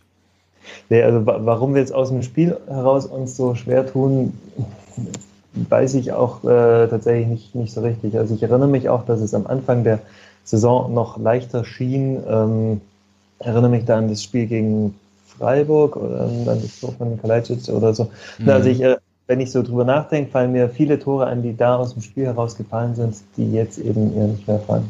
Mhm. Einfach das sind mit Sicherheit die etwas fehlenden Umschaltsituationen. Ähm, ist gerade, dass halt Silas ähm, immer wieder ähm, auch versucht wird aus dem, also dass der Gegner immer wieder versucht, Silas aus dem Spiel zu nehmen. Aber ich fand, Silas hat es dieses Mal echt äh, sehr gut gemacht. Ähm, auch wenn da jetzt vielleicht kein Tor bei rausgekommen ist, fand ich seine Leistung echt völlig in Ordnung. Ja, ähm, Schalke stand ja, ja nicht so tief wie die Köln letzte Woche. Ne? Ja, das war ja schon auch, auch ein Unterschied. Also weil Köln hat sich einfach nur hinten reingestellt und hat halt trotzdem das, das, das Gegentor kassiert. Ja, gut, wir wollen, ich will aber die Folge jetzt nicht schon wieder Klagen auf hohem Niveau nennen. Äh, müssen uns diesmal was anderes ausdenken. Ähm, deswegen reden wir nochmal über was äh, Positives, ähm, auch wenn man natürlich so Sachen einfach mal, also es ist halt so, man muss halt drüber sprechen, äh, auch wenn es natürlich bei einem 5-1 nicht so viel zu meckern gibt eigentlich, aber ähm, das ist ja nicht so, als ob wir jetzt hier ähm, Schalke an die Wand gespielt hätten über 90 Minuten. Ähm, Endo mit vier Torbeteiligungen insgesamt. Der hat die beiden letzten Tore noch vorbereitet. Also äh, Wahnsinns, Wahnsinnsspiel für den äh, für den Jungen. Äh, freut mich echt. Das ist ja kein Junge mehr, ist ja schon äh, in den 20, seinen Zwanzigern. Also auf jeden Fall super starkes Spiel. Ähm, ja, und wir haben natürlich auch noch ein paar Hörerfragen bekommen. Und ähm, wir wollen aber noch mit einem, anderen, mit einem anderen Thema einsteigen. Fabi, am Sonntag wurden Christian Groß entlassen, äh, unser ehemaliger Co-Trainer Rainer Wiedmeier, Sascha Rieter, der ist, glaube ich, ähm, was ist, was für eine Funktion hatte der? Teamkoordinator war. Teamkoordinator, genau. Jochen Schneider, der sowieso zum Saisonende gegangen wäre und, jetzt habe ich mir den Vornamen nicht aufgeschrieben, der Athletiktrainer Werner Leutert. Werner Leutert, genau. Äh, wurden alle auf einen Schlag entlassen äh, am Sonntag, was für mich so ein bisschen wirkte, als hätte man äh, auf einem sinkenden Schiff irgendwie, keine Ahnung, nochmal ein Loch ins Boot gehauen, keine Ahnung. Schräge Analogie, aber was, was sagst du zu diesem äh, Fünffach, äh, zu diesem Fünffach-Auswurf? Ja, äh, da habe ich gestern anderthalb Stunden drüber philosophiert. Mhm. Ähm, ich versuche das mal kurz zusammenzufassen. Also ähm, ich habe meine Folge, äh, die heute rausgekommen ist, Armageddon genannt. Ich glaube, das trifft's ganz gut. Ähm, ja, ähm, wenn wir uns mal die kurzen Personalien angucken, also Christian Groß war nach dieser Revolte von den Spielern sowieso unten durch. Das kannst du nicht mehr durchziehen, musste entlassen werden. Rainer Wiedmeier äh, ist, also weiß keiner irgendwie jetzt, was er wirklich geleistet hat auf Schalke, ist mit Christian Groß gekommen, war jetzt zwei Monate dabei. Ähm, ich schätze mal ähnliche Probleme. Ich glaube, wenn du den Cheftrainer kritisierst, kommst du am Co-Trainer selten vorbei. Mhm. Sascha Rita stand schon länger in der Kritik, zumindest von den Fans her, weil er halt eine Funktion inne hatte. Es wurde immer kommuniziert, dass er für Sachen wie ähm, Hotels, Trainingslager, Testspiele, für sowas verantwortlich ist. Und in letzter Zeit war er mehr oder weniger immer der, den man dann vor die Sky-Mikros geschickt hat, um irgendwie noch irgendwas Positives zu sagen. Und äh, er wirkte dann immer wie der, ähm, den man da hingeschickt hat, um einfach irgendwas zu sagen. Quasi einen, den man äh, vorausgeschickt hat. Deswegen für mich seine Entlassung auch überfällig, auch wenn ich ihn als äh, Mensch sehr, sehr schätze. Ähm, Jochen Schneider ist da nochmal ein anderes Ding. Ähm, wie du schon sagtest, da war der Abschied schon bekannt. Und äh, das wurde, glaube ich, vor knapp zwei Wochen kommuniziert und dass man sich jetzt trotzdem dazu entschlossen hat, äh, jetzt trotzdem diesen radikalen Schnitt zu setzen, das muss dann doch, da muss doch noch, glaube ich, irgendwas passiert sein. Ich glaube nicht, dass das Symbolpolitik ist, weil, wie gesagt, eigentlich war ja der Plan, okay, äh, Jochen Schneider bleibt jetzt bis äh, neuer gefunden ist und der ist ja noch nicht gefunden, es sei denn, äh, sei denn man, man plant jetzt mit äh, Peter Knebel da weiterzumachen. Und Werner Leuter, der stand auch bei den Spielern total in Kritik, äh, steht für mich auch so ein bisschen, dass der Verein äh, mehr in der Vergangenheit lebt als in der Zukunft. Ähm, war damals als Fegelix Magger 2010 ähm, bei Schalke Trainer war auch dabei. Äh, die Zeiten haben sich halt geändert, ne? Und äh, mhm. irgendwann irgendwann, wenn du so viele Verletzte hast und das wirklich alles Muskelverletzungen sind und nicht, äh, weiß ich nicht, der Spieler äh, wollte zu Hause das Fernsehprogramm umschalten und hat sich dabei das Bein gebrochen, äh, dann ist irgendwann, dann ist es irgendwann auch kein Pech mehr, sondern äh, dann ist das Problem eben gemacht. Und äh, ich kann ich kann diesen Schnitt nachvollziehen, der wäre spätestens im Sommer sowieso gekommen. Also ich glaube, ähm, wenn ich mir die Personalien angucke, vielleicht hätte Sascha Rita überlebt, aber der Rest, äh, der musste spätestens zum Sommer sowieso weg. Und mhm. scheint sich der Aufsichtsrat jetzt dazu entschlossen zu haben, okay, wir wollen jetzt schon äh, diesen radikalen Cut setzen. Jetzt bin ich gespannt, ob man äh, trainertechnisch sich so aufstellt, dass man sagt, okay, wir holen jetzt einen, den wir jetzt schon für die Zukunft holen, sprich der jetzt auch über die Saison weitermacht oder eher eine Interimslösung sucht und dann ähm, im Sommer noch mal mit einem neuen ähm, von neu anfängt. Das wird spannend zu beobachten sein.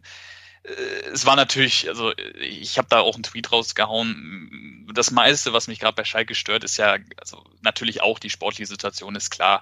Aber ähm, eben diese mediale Publicity, die der Verein sowieso immer hat, das ist klar. Mhm. Aber dieses äh, straight up Negative, das äh, zerrt langsam an mir. Du hast ja wirklich, äh, jedes Mal denke ich mir, ja, okay, das kann ja jetzt nicht mehr schlimmer kommen. Und dann hauen die am Sonntag so eine Meldung raus. Boah, ich, ich, ich habe das gar nicht realisiert. Ne? Also ähm, mhm. ich brauchte auch ein paar Stunden, um erstmal zu, äh, zu verarbeiten, was da gerade wieder passiert. Und haben ja jetzt auch, glaube ich, einen Rekord aufgestellt für die meisten Trainer in der Saison. Also mhm. Es ist es ist nicht einfach aktuell. Ne? Und ähm, vielleicht ist es aber auch trotz all der all der Problematik und all der Hektik, vielleicht ist es trotzdem die richtige Entscheidung. Vielleicht ähm, ist es gut, jetzt schon diesen diesen Cut zu setzen und jetzt schon die Weichen für die Zukunft zu stellen, ohne da mit Altlasten äh, voranzugehen. Mhm. Ja, äh, interessanter Einblick auf jeden Fall. Werner Leute übrigens auch mal beim VfB gewesen, nämlich unter Felix Magath 2002, 2003. Ähm, aber es waren halt auch einfach, es, Magath und, und andere Zeiten halt noch so ein bisschen, ne?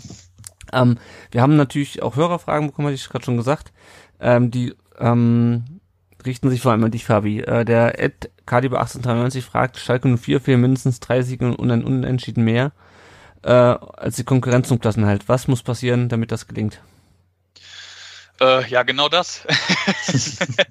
nee, ähm, also ich glaube, dass, äh, dass diese Mission Klassenhalt, äh, Schalke 04, ich mag so Statistiken und äh, Prozentangaben überhaupt nicht, aber äh, Schalke 04 ist ja zu 90, wenn nicht 95 Prozent abgestiegen. Ähm, es gibt diese Chance, das, und die ist zweifelsohne da. Ähm, ich glaube, eine funktionierende Mannschaft, die wird sich da auch noch äh, total locker, nicht locker, aber die hat definitiv Chancen, sich da rauszukämpfen. Ähm, ich meine, man darf nicht vergessen, man hat gegen Kandidaten wie äh, Bayern, äh, Leipzig, Dortmund schon gespielt und man spielt noch gegen die ganzen Konkurrenten. Man hat noch Augsburg, Hertha, mhm. Mainz, Mainz Bielefeld, ja. genau, Bielefeld, ähm, ja, ist Köln ist auch noch dabei. Also du spielst noch gegen all die da unten. Also die Chance ist definitiv da und ähm, äh, du musst einfach vor allem natürlich gegen die gewinnen oder zumindest mal keine Punkte liegen lassen. Ähm, das ist klar gegen die direkten Konkurrenten. Aber meine Gefahr oder die Gefahr, die ich sehe, ist einfach, dass die anderen halt aufholen. Also gerade Mainz, äh, die haben im Winter die absolut richtigen Schlüsse gezogen, äh, haben sich da wirklich gut aufgestellt und rollen jetzt das Feld ein bisschen von hinten auf. Bei Bielefeld muss man jetzt schauen, ist ja jetzt äh, Uwe Neuhaus entlassen mhm. worden, ob das äh, nicht so einen Jojo-Effekt gibt, das wird man dann sehen. Und ähm, Köln und Hertha, boah, also ist vielleicht ein bisschen arrogant äh, gesagt aus Schalker Sicht, aber ähm, rein von der Spielweise haben die äh, diese Saison auch mindestens genauso wenig in der ersten Liga verloren gehabt wie Schalke 04. Also, naja, wir werden sehen, wie die Saison verläuft. Ich hoffe, und das wird jetzt auch nur an dieser, oder zu 90 Prozent an dieser Entscheidung liegen, äh, welche Schlüsse man jetzt sieht. Ne? Wer wird jetzt am nächsten Spieltag auf der Bank sitzen? Wie wird sich das Trainerteam aufstellen? Was passiert äh, mit Mike Büskens, äh, Ono Chine und Naldo, die anderen Co-Trainer? Wie stellt man sich eben für den Rest der Saison auf? Und ähm, da kann es bestimmt eine Lösung geben, die ein Erfolgsrezept hat. Das äh, glaube ich schon. Aber ob man die dann eben trifft, äh, und auf Schalke hat man eben leider Gottes in letzter Zeit viele Entscheidungen falsch getroffen, ähm, wird man sehen wie sich das aussteckt. Aber die Chance, und äh, ich glaube, das äh, wollte der, ähm, der User damit auch sagen, die Chance, die ist definitiv noch da. Ob man die nutzen kann und äh, obwohl man natürlich gegen die Wahrscheinlichkeit spielt, das ist dann eben die Frage, die wir in den nächsten äh, Wochen beantwortet kriegen. Mhm. Ja, dann schließe ich doch gleich die Frage vom Ed Black, Black XX7 an. Ähm, bitte, bitte um eine, um eine kurze Antwort, die wahrscheinlich nicht möglich ist. Wo machst du denn die Probleme für die, für die Leistung ähm, in dieser Saison aus? Ja, ähm, an allen. Also du kannst nicht äh, einer Instanz dafür ähm, die alleinige Schuld geben. Mhm. Wenn du wenn du von oben nicht das äh, Gefühl einer Führung bekommst, sprich, ähm, dass, dass, man, dass man irgendwie in sicheren Gewässern ist, dann fängt es schon an, ähm, wenn diese Unsicherheit dann auf die Mannschaft überträgt, wenn der Trainer wackelig ist, äh, wenn Sportvorstand sowieso schon äh, zum Ende der Saison abgesäbelt wird. Also das äh, zieht sich von oben bis unten herab. Ich glaube, da kannst du nicht äh, einer einzelnen Instanz da ähm, die allein Schuld geben. Ja, ja, ja, auch das kennen wir, glaube ich. Die nächsten Fragen, die der ähm, User gestellt hat, ist, macht der VAR wirklich Sinn? Gleichen sich Fehlentscheidungen wieder aus? Was muss sich ändern? Ich glaube, wenn wir jetzt anfangen, über den VAR zu sprechen, ähm, äh, dann sitzen wir, sitzen wir morgen noch hier. Also ich glaube auch nicht, dass die Fehlentscheidungen ausgleichen. Äh, interessanter finde ich noch die letzte Frage. Wer hat die kurze Entwicklung beim VfB gemacht? Er schlägt vor Sosa, äh, Sascha, Craig, wo war es, glaube ich, Anton sein Ähm, Silas, Rino, äh, Bodo, sag mal, einer von denen oder ein anderer, wer hat für dich die große Entwicklung in dieser Saison gemacht? also mein, mein, Lieblingsspieler dieser Saison ist der Waldemar Anton, der war, äh, ähm, da fällt jetzt natürlich der Vergleich zur Vorsaison schwer. Ähm, ansonsten von den genannten würde ich sagen, eigentlich alle. Ähm, natürlich. Also kann, tu mich da jetzt gerade schwer, einen rauszunehmen. Für Sascha freut es mich natürlich mega, weil ich glaube, viele hatten den nicht mehr so richtig auf dem Zettel beziehungsweise wenn dann eben auch nur als Ergänzungsspieler. Ich erinnere mich noch, wie wir vor der Saison alle völlig ratlos auf diesen Kader geblickt haben und uns gefragt haben, wer da die Tore schießen soll. Mhm. Stellt sich raus, da sind einige und äh, unser größter Hoffnungsträger Nico Gonzalez ähm, konnte ist immer wieder ausgefallen und das konnte ganz gut kompensiert werden. Ähm, von daher, ich tue mich da jetzt tatsächlich schwer, da jetzt einen rauszugreifen. Ich weiß nicht, wie es euch geht. Vielleicht ist das auch die Antwort. Vielleicht hat auch die Mannschaft als solche einfach einen großen Schritt gemacht, weil das sind ja mehr oder weniger dieselben Leute, die letzte Saison noch ähm, 1-0 in Osnabrück verloren haben und ja. sonstige Scherze. Naja. Äh, von daher, vielleicht ist das auch dann die Antwort. Na, na. Ja, ich finde es mir fällt auch schwer, da jemanden, jemanden rauszupicken. Ähm, vor allem, ja, aber es sind, ist auf jeden Fall mehr als ein Spieler. Das hätte funktioniert auch nicht, wenn nur einer da einen großen Sprung macht. Ähm, blicken wir doch mal auf die aktuelle Lage. Jetzt nach dem 23. Spieltag. Der VfB hat jetzt 32 Punkte. Das Zehnte hat 14 Punkte Vorsprung vom Relegationsrang. Und Janik, da stellt sich die Frage, ist der Klassenhalt damit schon in der, äh, im Sack? So gut wie, würde ich sagen. Also, wenn man betrachtet, äh, wie schwer sich einige Mannschaften hinter uns noch tun, und da äh, möchte ich auch beispielsweise Hertha BSC erwähnen, die ja jetzt auch am Wochenende verloren haben, wo ich eigentlich auch nicht gedacht hätte ähm, vor der Saison oder auch noch zu Beginn der Hinrunde, dass die so weit hinten hinter uns liegen. Auch die Kölner tun sich schwer. Ähm, die, die Hoffenheimer sind auch nicht wirklich stabil.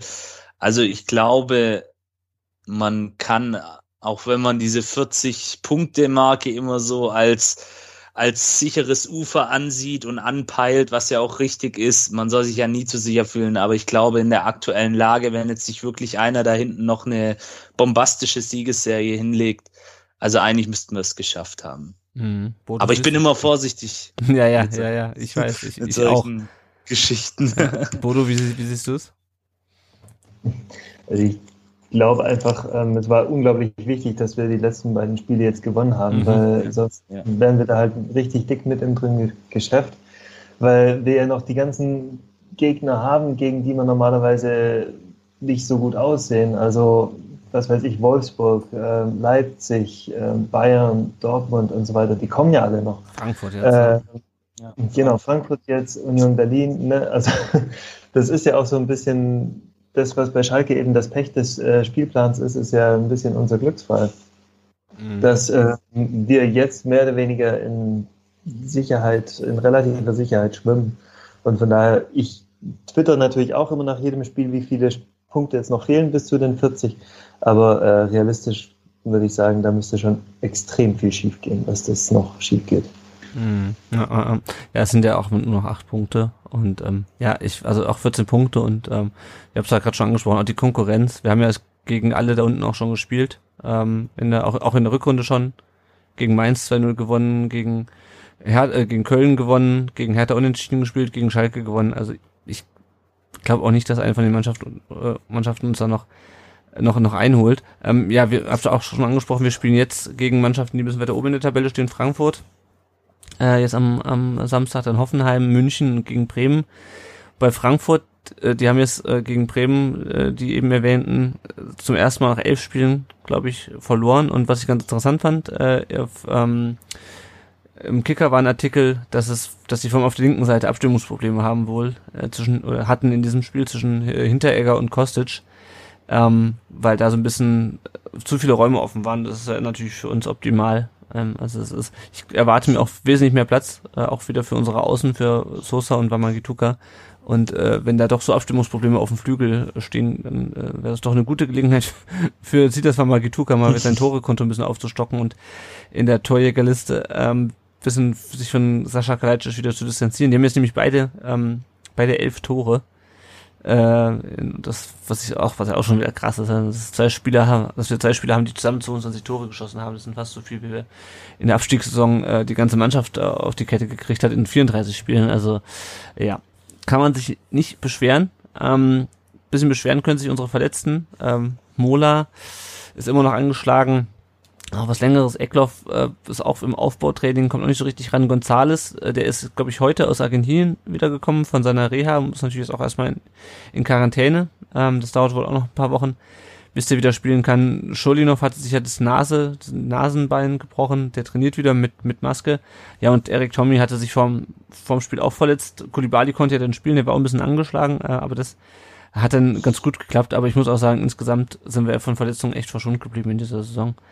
Ähm, also klar, Gonzales ist ärgerlich, aber wir haben ja halt scheinbar immer noch genügend Leute, die Tore schießen können. Also insofern ähm, alles noch im Rahmen. Blicken wir doch nochmal auf ein paar andere Themen rund um den Brustring ganz kurz. Zum einen äh, natürlich den VfB 2, die haben am Sonntag gegen Rot-Weiß Koblenz 2 zu 1 gewonnen. Äh, Tore natürlich mal wieder Mosanko mit dem neunten, den hatten wir auch schon gesprochen, für die nächste Saison wieder. Ähm, und Joel Richter mit seinem vierten Saisontreffer. Der VfB 2 hat jetzt nach 25 Spielen 39 Punkte, ist siebter und hat ein ähnlich gutes Polster vor den Abstiegsrängen, nämlich 11 Punkte in dem Fall. Und das nächste Spiel findet am Samstag beim FSV Frankfurt statt, dem Tabellensechsten. Die U19 und die U17 spielen weiterhin nicht. Ähm, Blicker, Blick, kurzer Blick auf die Leihspieler. Nikolas Nathai äh, hat nicht gespielt beim 13-0 von Sandhausen gegen Osnabrück am 23. Spieltag. Ähm, der war überhaupt nicht im Kader. Ich glaube, der ist auch wieder verletzt. Äh, Sandhausen ist der 16. wieder in der zweiten Liga. Und Pablo Maffeo hat durchgespielt am 25. Spieltag beim Spiel von Huesca in Aibar. Äh, ist nach sieben, also nicht, also nicht durchgespielt, ist nach 87 Minuten ausgewechselt worden, so. Und mit einer gelben Karte. Äh, Huesca ist immer noch 20. in der Liga und ähm, ja, kämpft weiterhin gegen den Abstieg. Und wir haben diesmal erfreulicherweise nicht ganz so viele Themen ähm, außerhalb des Platzes. Nochmal ganz interessant, dass äh, Sanko und äh, auch Wolf und Maglica letzte Woche mittrainiert haben. Ähm, dann ging es um das Thema Kempf äh, und seine Vertragsverlängerung. Das können sich sowohl er als auch Sven Mislintat vorstellen. Und dann gab es am Freitag äh, ein Pressegespräch äh, mit Thomas Hitzelsberger, äh, wo er angekündigt hat, dass äh, Oliver Schraft und äh, jetzt habe ich den Vornamen vergessen wer ist er? Uwe. Uwe, Fischer. danke, danke, Uwe Fischer, ähm, gekündigt worden am Donnerstag, äh, in, Be in Bezug halt auf die, auf die Weitergabe der Daten ähm, und äh, die Mitglieder verarsche, aber vor allem wahrscheinlich die, die rechtswidrige Weitergabe der Daten. Äh, der Tobias Kaufmann wurde vorgestellt als neuer Medienchef, das hatte sich ja schon angekündigt. Über den haben wir ja letzte Woche auch mit dem Arne ähm, kurz gesprochen. Äh, bei Rainer Mutschler, der aus dem Präsidium zurückgetreten ist, reicht es laut Kitzelsberger nicht für eine Kündigung. Man würde aber Gespräche führen, was sich für mich auch so ein bisschen anhört, dass der auch nicht so wahnsinnig mehr lange ähm, Büro in der Geschäftsstelle beim VfB hat. Äh, der ESICOM-Bericht soll ausgelegt werden auf der Geschäftsstelle zur Einsicht für die Mitglieder. Ähm, genau, und dann gab es noch dieses Interview mit, mit äh, Thomas Hitzelsberger in der Süddeutschen Zeitung, wo es auch nochmal um alle diese Themen ging, was glaube ich nicht zufällig auch am, am Freitag äh, oder am Donnerstag erschien. Ähm, ja, das sind vor allem jetzt erstmal Informationen. Janik, was, was hältst du denn davon, dass der ESICOM-Bericht auf der Geschäftsstelle ausgelegt wird in Stuttgart? Hm, das ist ein gutes Zeichen. Ähm, als ich das gehört habe, ähm, nach den letzten Wochen ähm, sicherlich mal wieder was Positives, ähm, auch wieder ein Schritt in Richtung Transparenz etc. Ähm, wenn man diesen Bericht dann auch wirklich in seiner vollen Fülle dort ähm, ausgelegt ähm, sich ansehen kann. Also durchaus ein weiterer richtiger kleiner Schritt mhm. in diese Richtung eines transparenten Vereins ja, oder einer transparenten AG, je nachdem, wie man es eben auslegen möchte. Aber ja. es ist noch viel zu tun. Ja. Ja, also ich finde es ein bisschen schade, dass er nur ausgelegt ist und nicht ins Internet gestellt wird, gescherzt natürlich. Ähm, aber ähm, ja, ich kann mir auch vorstellen, ich, dass es halt. Hätte ich mir auch gewünscht, ja. Naja, also bei, beispielsweise, ich wohne halt zwei Stunden von Stuttgart weg, ich kann mir den halt nicht angucken. Ähm, klar ist natürlich auch Dokumente, die einmal im Internet stehen, die kriegst du auch nicht mehr aus dem Internet raus. Das ist halt die andere Geschichte. Ähm, ja, also, ja, keine Ahnung. Ich finde es auch okay, dass er überhaupt ausgelegt wird. Ähm, und ich bin mal gespannt, wie viele Leute sich das dann äh, am Ende wirklich, wirklich angucken. Ich denke mal, es werden schon ein paar sein, äh, aber ähm, ich glaube, die meisten Leute äh, ich weiß nicht, ob da viel, so viele Leute sich den Weg äh, dann ähm, nach Bad Cannstatt auf sich nehmen.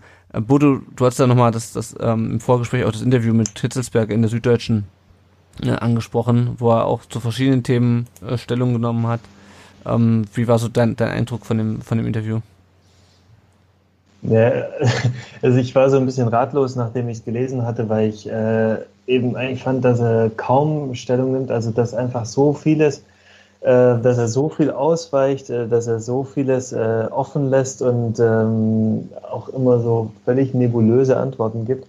Äh, deswegen war mir gar nicht klar, warum, also welche Botschaft er damit jetzt senden wollte. Ähm, das ist mehr oder weniger wirklich ein ganzseitiges Interview, in dem fast nichts drin steht. Mhm. Ähm, hat mich einfach sehr gewundert, äh, weil ich dachte, jetzt wird endlich mal erklärt, äh, was sollte dieser offene Brief kurz vor Silvester und äh, alles, was danach passiert ist.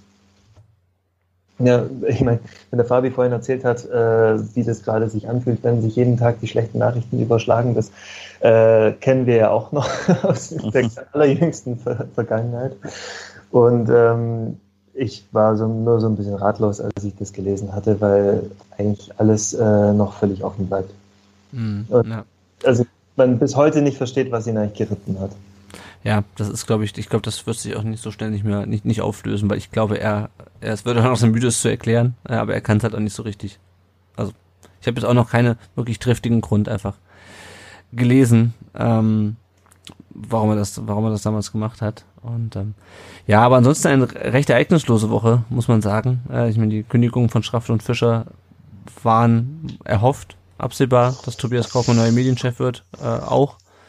Äh, bei Mutschler ja, also das ist alles nichts, was mich so wahnsinnig überrascht, aber das ist ja auch mal schön, dass man mal eine Woche ohne ähm, ja, so Momente hatte, hat, wie der Fabi am, am Sonntag hatte, ähm, wo dann gleich fünf Leute entlassen werden. Ähm, auf eine Sache möchte ich noch hinweisen zum Abschluss ähm, des inhaltlichen Teils unserer Folge, und zwar, ihr habt ja sicherlich auch alle das Spruchband gesehen, der Schwabenkompanie war es, glaube ich, im, äh, in der Cannstatter Kurve während des Spiels.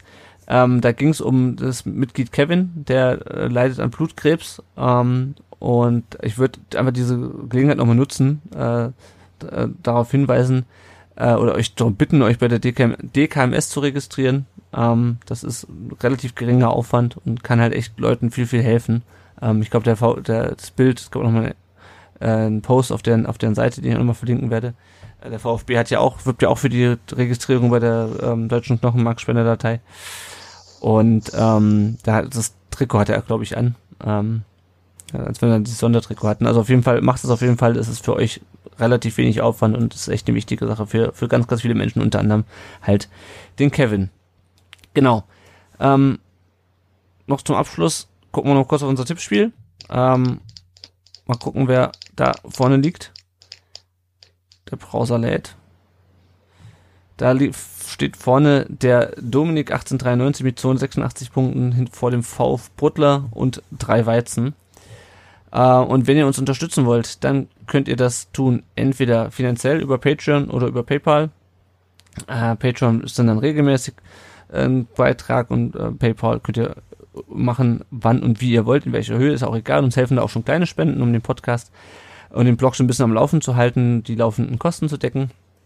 wenn ihr uns nicht finanziell unterstützen könnt oder wollt, könnt ihr uns auch eine Rezension da lassen bei Apple Podcasts oder ähm, und dazu auch, also fünf Sterne am besten, auf jeden Fall Sterne geben und eine Rezension. Die Rezension lesen wir auch vor, so rum, eine Bewertung und eine Rezension.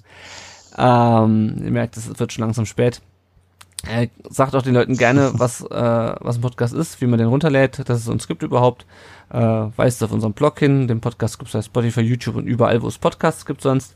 Ihr könnt uns auch eine Sprachnachricht schicken per WhatsApp oder Telegram an die 0157 511 08680. Die spielen wir dann hier ein. Oder wenn ihr mal ganz lange mit uns über den VfB reden wollt, wir sind jetzt auch schon wieder bei 1.15 ungefähr, 1 Stunde 15, dann macht's wieder Bodo und ähm, beteiligt euch am Podcast, äh, meldet euch einfach bei uns. Wir haben mir noch ähm, jetzt ist glaube ich noch zehn Folgen, die wir aufnehmen, ähm, weil wir wieder die englische Woche haben und da haben wir auf jeden Fall noch einige Folgen offen, wo wir noch VfB-Fans als Teilnehmerinnen und Teilnehmer suchen. Also meldet euch einfach, wenn ihr Bock habt ähm, und dann kriegen wir es auf jeden Fall unter, wenn nicht diese dann doch spätestens nächste Saison. Ja, die nächste Aufnahme äh, nehmen, machen wir dann nach dem Frankfurt-Spiel äh, in, in der kommenden Woche. Äh, da haben wir schon, doch genau, da haben wir schon einen Gast, äh, aber für die darauffolgenden Spiele eben noch nicht. Und dann ist es jetzt an der Zeit, erstmal unseren Gästen zu danken. Erstmal vielen Dank, Fabi, dass du dir ähm, die Zeit genommen hast, nochmal über dieses sehr unerfreuliche Spiel aus deiner Sicht zu sprechen. Ähm, schön, dass du da warst. Ja, gerne, hat Spaß gemacht. Wer dich hören kann, der kann, sollte den Knackencast abonnieren. Ähm, den gibt es wahrscheinlich auch für uns überall, wo es Podcasts gibt. Läuft auf mein Sportcast, mein genau. Sportpodcast, glaube ich auch. Ähm, genau. Und man findet dich unter @q, nee, co, nee, Q Korani. Ich bin echt, musste zweimal gucken. genau, genau. Weil auch der Name Korani. Äh, es gibt so viele Verbindungen zwischen VfB und, und, und Schalke. Äh, genau. Wirklich, Q, ne? Ja, Q Korani. Ähm, auf Twitter. Genau, und natürlich äh, danke ich auch sehr dem Bodo, Ed unterstrich Steutle auf Twitter. Äh, danke, dass du dir die Zeit genommen hast, Bodo. Ja, vielen Dank. Gibt es bei War dir cool. noch hm? Sag? Nee, ich, ich habe nur gesagt, war cool. Okay. ähm, genau, ich wollte dich nämlich noch fragen, gibt es bei dir etwas, was du, ein Podcast, ein Blog, etwas, was du, wofür du Werbung machen willst, ein Projekt von dir, von dem die Leute wissen sollten? ja, ich bin ähm, hat aber nichts mit Fußball zu tun. Ich äh, bin Teil eines äh, Kollektivs, das sich äh, intensiv mit äh, Westasien und Nordafrika betreff, beschäftigt, äh, nennt sich Disorient. Äh, wer sich das mal anschauen möchte, guckt einfach mal vorbei, disorient.de. Ähm, ist, ähm, bin ich seit ein paar Jahren dabei und ähm, ist quasi Journalismus von unten zu einer Region, die uns sehr interessiert. Ja. Sehr schön, ja, sehr cool. Auf werde ich auf jeden Fall auch nochmal verlinken. Schaut euch das an, wenn euch das interessiert. Und an dieser Stelle sage ich bis zur nächsten Woche. Tschüss und auf Wiedersehen. Servus. Ciao.